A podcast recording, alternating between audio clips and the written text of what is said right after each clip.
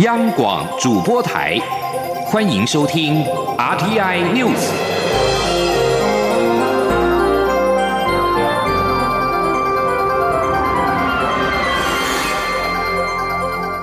听众朋友您好，欢迎收听这节央广主播台提供给您的 R T News，我是张顺祥。台湾今年争取出席世界卫生大会的推案进度，外交部长吴钊燮今天在立法院表示。理念相近国家向世卫组织联合禁洽致函等动作，很快就会进行。友邦的禁洽跟致函同样也在积极的运作当中。国际有我声音，目前是一直一直出来。至于获邀出席的可能性，吴钊燮指出，目前的难度还是很高。记者王兆坤的采访报道。外交部长吴钊燮列席立法院外交委员会报告防疫外交与口罩援赠相关工作进度。他在报告中指出，台湾模式获得国际社会肯定与认同，也充分显示我国专业、务实、有贡献的推案诉求，得到国际社会广泛支持。外交部将善用目前国际支持的良好动能，与卫福部相关部会合作。争取以观察员身份出席今年世卫大会及参与世卫组织相关会议机制及活动。虽然如此，吴钊燮表示，今年获邀出席的难度还是很高，但他也透露，友邦及理念相近国家的力挺动作近日就会展开。他说。这些理念相近国家的联合竞洽已经在规划了，很快就要去进行。嗯，理念相近国家的致函，他们也都在，他们也都在处理了。那另外那个友邦国家的那个竞洽和致函也都在规划了，很快就会出去了。那所以国际社会上面这些有我的声音，可以看到一直一直出来。美国政府暂停金援世卫组织，但许多主要国家不仅没有跟进，反而增加援助世卫组织。面对此一复杂情势发展，吴钊燮强调，外交部非常小心在处理这件事情。另一方面，关于台美防疫合作及扩大台湾国际参与的后续进度，吴钊燮表示，已规划两场线上会议，主题分别针对新冠肺炎病毒与疫情假新闻议题，形式类似台美全球合作暨训练架构，由台美日共同主办。相关细节近期就会对外说明。中央广播电台记者王兆坤台北采访报道：台湾因为口罩外交掀起的中华航空公司改名争议，交通部长林佳龙日前责成财团法人中华航空事业发展基金会进行研究。对此，兼任航发会董事长的交通部政务次长王国才今天受访表示，已经跟华航开过会，原则上若要变更机身的涂装，将以新机为主，加上还需要照会两岸跟国际，因此评估需要一年才能够完成。央广记者吴丽君的采访报道。俗称武汉肺炎的 COVID-19 疫情肆虐全球，台湾因为防疫成功，还捐赠口罩员外，引发国际瞩目。不过，在运口罩的华航机身上标示的英文 China Airlines，却容易让外界误认为是来自中国大陆的飞机，引发网友连数华航改名的风潮。不过，由于改名代价过高，加上恐影响两岸及国际航。权，因此交通部长林佳龙十六号责成华航大股东航发会进行研究。对此，兼任航发会董事长的交通部政次王国才二三号赴立法院交通委员会备询时受访表示，已跟华航开过一次会，原则上若要变更机身涂装，将以新机为主，加上还需照会两岸及国际，因此评估需时。一年才能完成。他说：“我提出大概一年的时间，所以是以这个新的飞机为主。但是我们希望说那加速。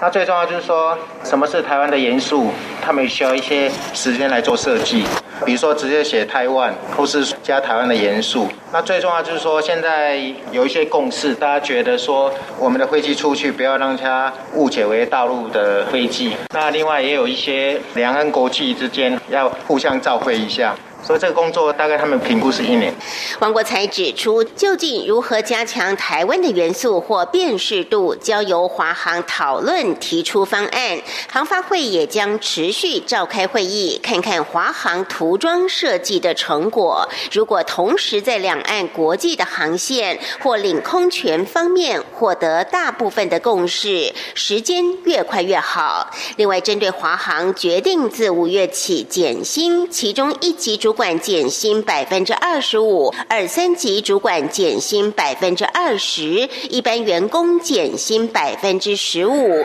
不过，机师、空服员还有地勤减薪计算方式不同，引发机师怨言，认为目前华航货机忙碌，减薪不应一刀切。对此，王国才也表示，这是交通部通过新台币五百亿的航空纾困贷款，前提是要求航空公公司也需减少支出。因此，目前企业工会跟空服员工会都已同意，机师工会若有不同意见，就留给劳资协商。中央广电台记者吴丽君在台北采访报道。敦木舰队爆发武汉肺炎群聚感染，行政院长苏贞昌今天在行政院会表示，政府的防疫一直战战兢兢。最遗憾的是，刚好发生敦木舰队磐石舰的事情，这让我们非常意外，也觉得非常痛苦。苏贞昌表示，防疫团队坚守一百一十二天，人人都要顾好自己的阵地。敦木舰队必须为保国为民做长城的演训，而且国人都给予支持跟肯定。可是这一次在防疫工作上，确实有许多的缺失没有到位。苏贞昌指示政务委员罗秉成，一定要尽快就舰艇防疫的规范作业。在整个航程上的要求回报和建指部如何的通联管制，回国之后如何下船、出港等等的作业，每一个细节、每一个点都要查核清楚，找出缺失以及没有到位的地方，痛定思痛，亡羊补牢。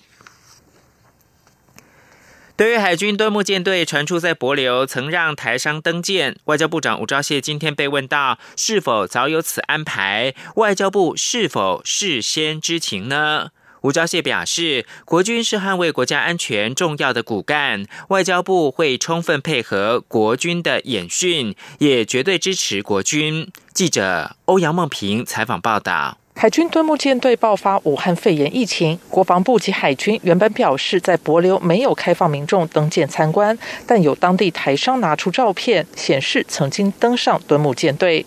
外交部长吴钊燮二十三号到立法院外交及国防委员会报告前受访，被问到是否早有此安排，外交部是否事先知情。吴钊燮表示，对于国防部的作为，外交部充分配合。他说。因为我们在那个有关于敦木舰他们到哪一个国家去访问的这件事情哈，我们都充分国尊，我们都充分尊重国防部的这些作为。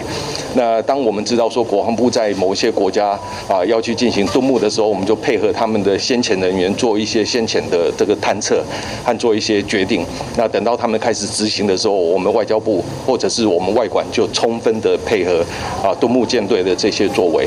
对于敦木舰队人员在帛琉当地均未佩戴口罩，吴钊燮表示，外交部后来有向驻帛琉大使馆确认关于敦木舰队一事，他认为国军是捍卫国家安全最重要的骨干部队，如果国军的演训需要外交部配合，外交部绝对会充分配合。他并两度强调，外交部绝对支持国军。中央广播电台记者欧阳梦平在台北采访报道。COVID-19 疫情冲击台湾的各个产业，客庄的观光零售业也受到重创。客委会主委李永德今天在立法院的内政委员会当中表示，客委会已经编列新台币一点五亿元的经费，将用于疫情之后的振兴补助。届时将发放每个人八百元的电子旅游券，适用的范围包括有客庄的餐饮、民宿、伴手礼等店家。央广记者刘品希报道。立法院内政委员会二十三号安排客委会主委李永德就客庄地方创生计划推行成效与产业纾困振兴计划执行情形进行专题报告，并被质询。报告指出，台湾客庄地区多位于偏乡，又以小农及微型产业为最大宗。这次疫情影响，除了重创我国观光旅游产业外，连带影响客庄观光零售产业近五成的营运。因此，客委会提出新台币。一亿五千万的客庄产业振兴计划，将等到疫情过后协助振兴客庄产业。报告指出，振兴计划预算主要用于三六九浪漫客庄游专案，共编列一亿三千两百万，预计招募四千家以上客庄地区餐饮、民宿、伴手礼等店家，发放电子旅游券，每人八百元。李永德说。因为要把一个纾困条例哈，客家语言费呢哈，也有差不多一点哈五亿的经费啊，啊要来振兴哈武汉肺炎疫情后呃提防上速度影响的产业的哈，一部分呢哈，还能提供哈一样哈消费券哈，每个人哈发八百个元的哈，八百元的一个电子旅游券啊，鼓励到客家庄来呃行了哈消费哈，啊推翻客家庄的产业的战略哈，跟行社会推广。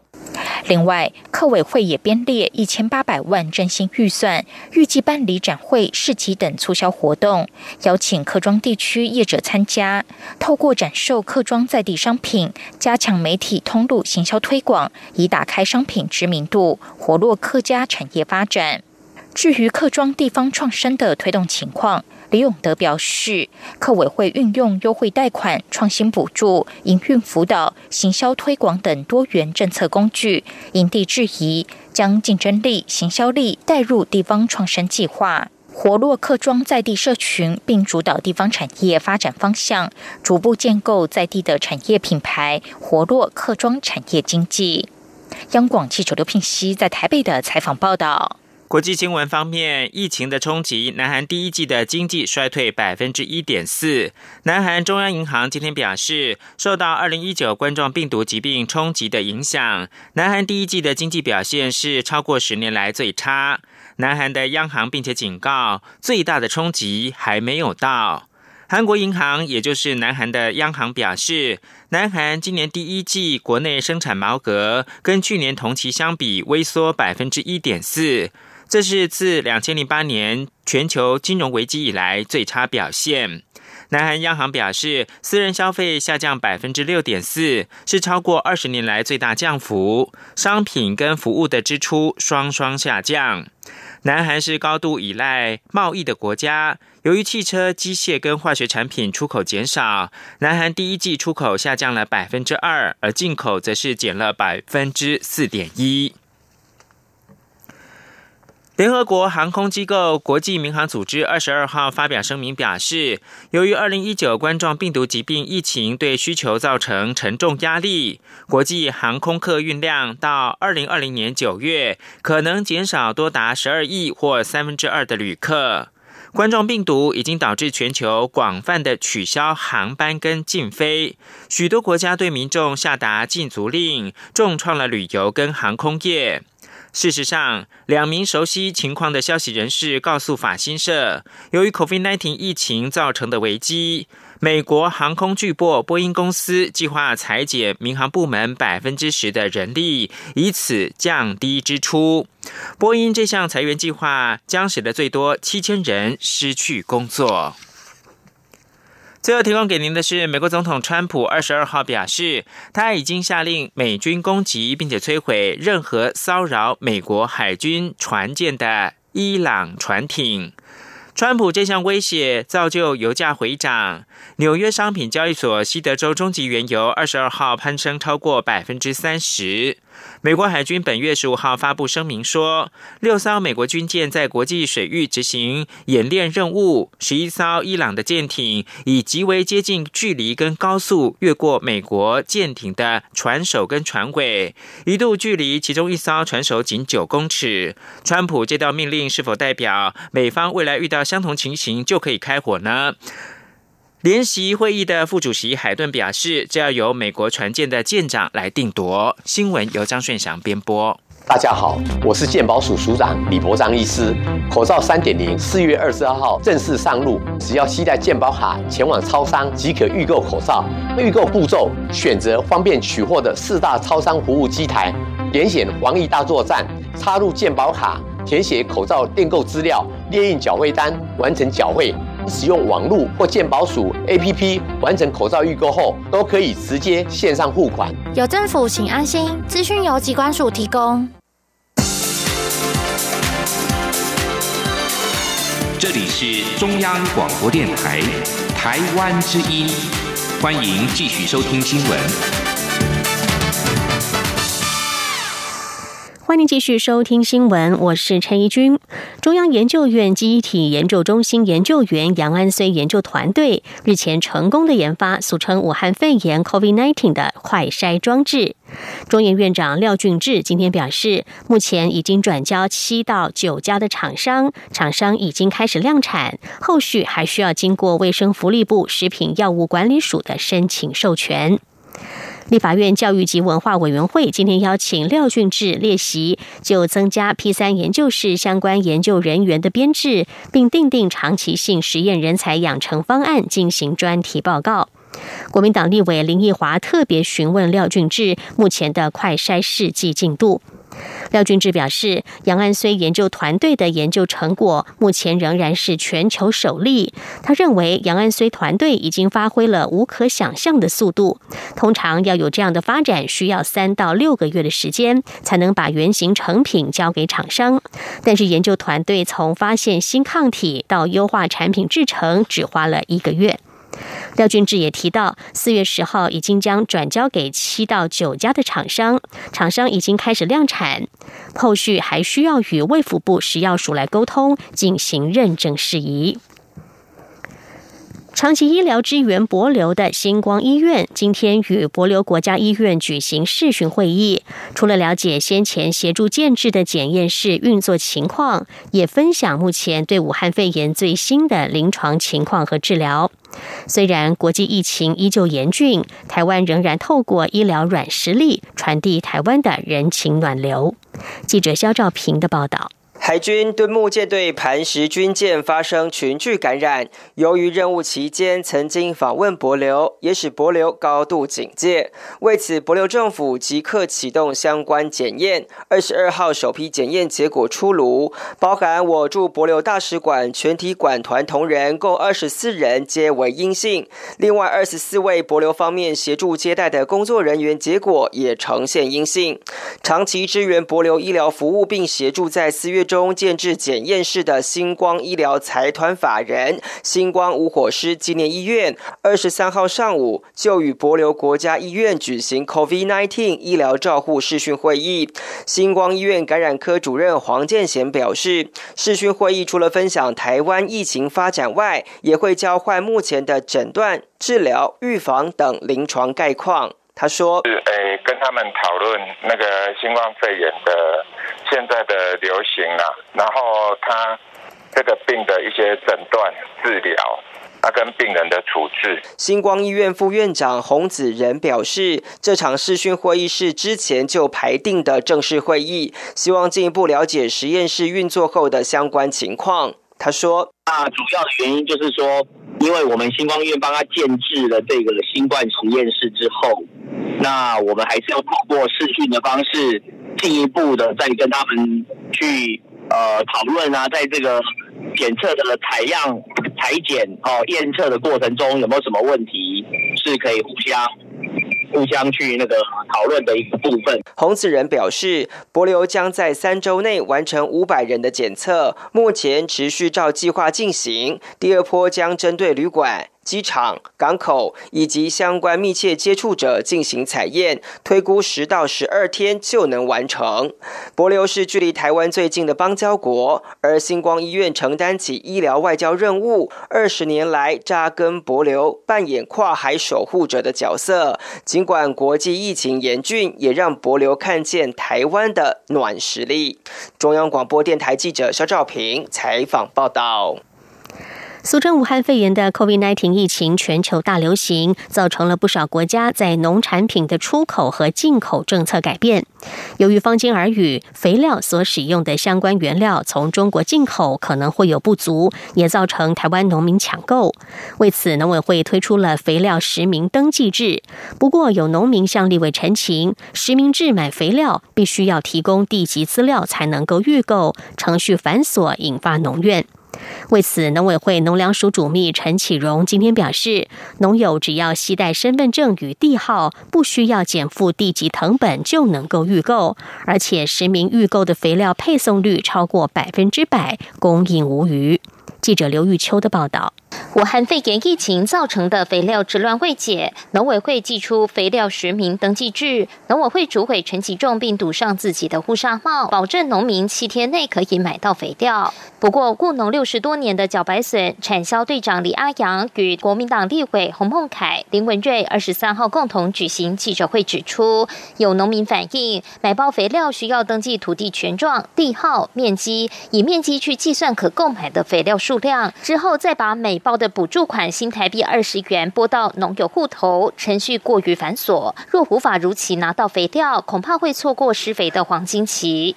农友李阿阳表示，肥料实名制造成不少农友困扰，有的农友只是为了要买两三包的肥料，也要填单申请，尤其七八十岁的老农填单有困难，呼吁政府给点弹性。尤其叫山顶人，路头我可以交通我不便，你都好。自由讲两三包啊，这个也无影响到介济数量，囤积的量嘛无差迄两包啊。这个互开放，互敢若较较有弹性的，安尼卖互遐老伙啊遐带来足是困扰安尼。洪孟凯也质疑，肥料既然足够，为何要弄得如此复杂？竟然要农民先购买完，再把一包二十元的补助款拨款到农民账户。他建议农友购买时就应先扣除补助款，不必大费周章。对于肥料实名制引发的农怨，农委会农农粮署主秘陈启荣表示，肥料原料绝对充足，实名制预购的肥料配送率超过百分百。另外，现在农友只要携带身份证到农会说出地号，不必减负地级成本，系统就会自行勾稽地段等资料，也会开放购买两百元以下肥料的农友，一包二十元的补助款可直接扣抵。百分之二十七，所以百分之百四月十五迄天哦预购的，拢已经配送到啊四。十六，所以配送比例是百分之一百二十六，所以龙桥等于都不但百分之百哦，这个供应啊，也还超过百分之二十七左右哈。后续的这类配送会持续照这样。陈启荣也强调，肥料实名制是为了把肥料留给真正需要的人，也能保障肥料的补助款可以直接给施耕者，而不是地主。第一次预购需要输入资料建档，之后预购程序会更为简化，未来还会结合农民卡对。农民权益更有保障。中央广播电台记者刘秋采访报道。武汉肺炎对各项经济活动的冲击相当大，经济部规划酷碰券要提供民众消费优惠，引发讨论。国民党今天公布他们所做的经济纾困民调，对于现行纾困补助，有超过三成的民众认为应该发放消费券或是现金，酷碰券只有不到百分之一的支持度。证明国民党所提发放现金的诉求才符合民意，呼吁政府不要一意孤行。另外，学者对于发放酷碰券还是现金消费券也有不同的见解。台经院院长张建一今天指出，酷碰券刺激消费的效果比较大，不过他建议政府思考在实际操作如何更加便民，并且给予一些弹性。中央大学台经中心执行长吴大任则是支持发现金消费券，因为他认为酷碰券对民众的吸引力可能不大，而且穷困家庭也可能难以全额使用。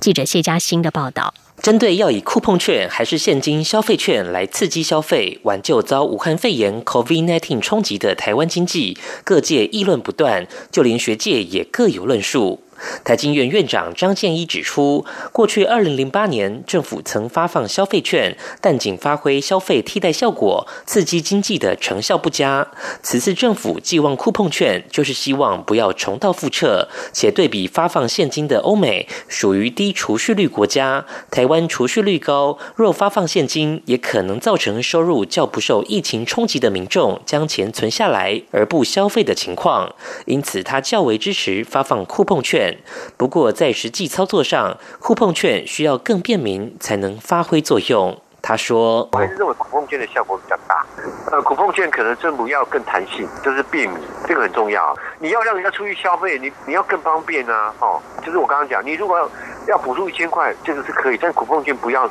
就是只弄一张面额一千块。”可以猜啊！中央大学财经中心执行长吴大任有不同见解。他认为酷碰券折扣仅百分之二十五，民众可能不会愿意为了一点点折扣而掏更多腰包，且对于穷困家庭而言，也可能无力拿出一笔钱消费，把酷碰券全额用完。因此，较为看好现金消费券的效果会最大。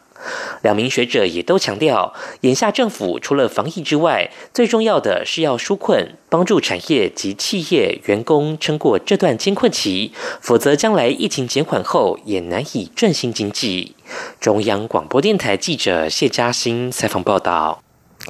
尽管 COVID-19 疫情仍在延烧，国立台湾工艺中心台北当代工艺设计分馆最近仍然如期推出了“想象的维度”国际当代精工与手稿，以及玻璃艺术可能跟您想的不一样这两个特展，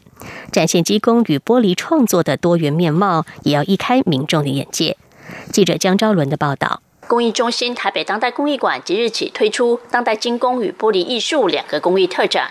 由公益中心主办，欧洲首屈一指的当代精工学校——意大利阿基米亚当代首饰学校协办的“想象的维度”国际当代精工与手稿，特别带来当代欧洲精工新面向，包括多样美彩与形式的精工作品与其手稿。二十四名参展艺术家来自世界各地，却也都是在该校任职的优秀教师或毕业生。就连校长露西亚·马赛也参与本次展览。他的作品《东号》创作灵感来自于马可·波罗东方之旅与一段悲伤爱情故事。露西亚·马赛以银、铜、钢、丝、棉、青金石、玻璃珠等复合媒材作品，加上神秘的色彩，仿佛带领观者走一趟东西方之旅。其他如荷兰或希腊艺术家的作品，也都有着创作者独特的生命经验与哲学思考。同样在台北当代工艺馆登场的，还有玻璃艺术可能跟你想的不一样特展。参展者包括知名吹制玻璃艺术家林尧农的多件作品。其中一件力争上游，呈现鱼儿力争上游的姿态，栩栩如生。也有其他工艺领域艺术家结合铜、铁以及玻璃进行创作。艺术家兼画家黄宝林的一幅《飞跃巅峰》，则以玻璃技法呈现玉山的绘画意象，都打破了外界对于玻璃创作的想象。策展人陈明义表示，玻璃有很多种技法，这次展出的技法包括吹制、热塑、融合、烤弯、镶嵌、马赛克、珐琅等。也有结合两种以上的技法制作，突破传统对于玻璃艺术的框架。除了让参观者惊艳玻璃艺术之美，也希望吸引更多人投入玻璃艺术的创作。陈明义说：“其实一般人是可以上手做玻璃的，不不是像传统想象的这样子做吹制这么困难，一定要在高温之下才能做，需要很多工序、很多技技巧，比如说你要雕刻、要翻模等等的，不一定。所以说，我们想要呈现就是说玻璃艺术这样子的一个。”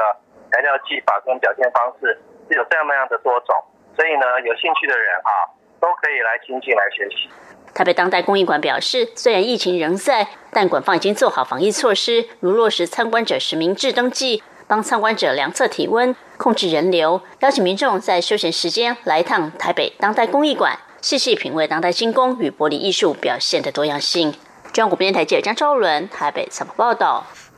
分享一则外电消息：手中有 iPhone 或是 iPad 的民众要注意治安问题。一家网络安全公司表示，苹果制造的 iPhone 存在安全漏洞，恐怕已经有超过五亿只手机遭到骇客窃取资料，而 iPad 也存在这种漏洞。